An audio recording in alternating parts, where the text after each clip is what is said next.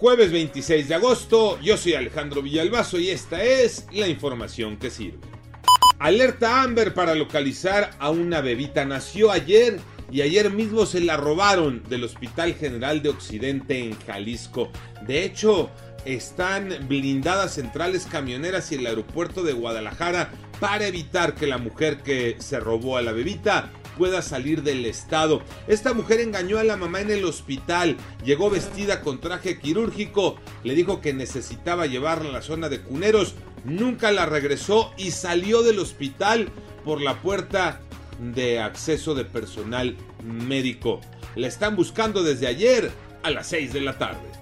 Los números COVID-19, Iñaki Manero.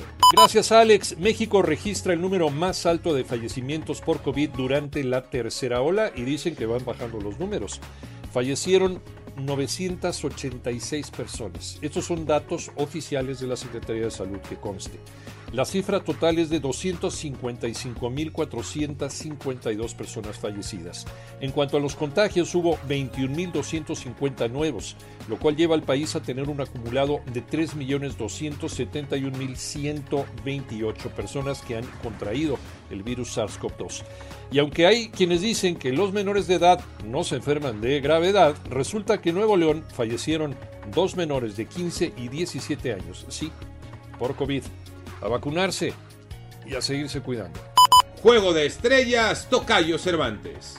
Así es, Tocayo, el equipo de la MLS derrotó 3 a 2 al de la Liga MX en penales para llevarse el juego de estrellas en su edición 2021. En el tiempo regular empataron a 1. Primero el delantero uruguayo de Cruz Azul, Jonathan El Cabestá Rodríguez, puso al frente al equipo de la Liga Mexicana, pero minutos más tarde el colombiano Jesús Murillo empató el encuentro para mandar a los penales y así la historia se escribió.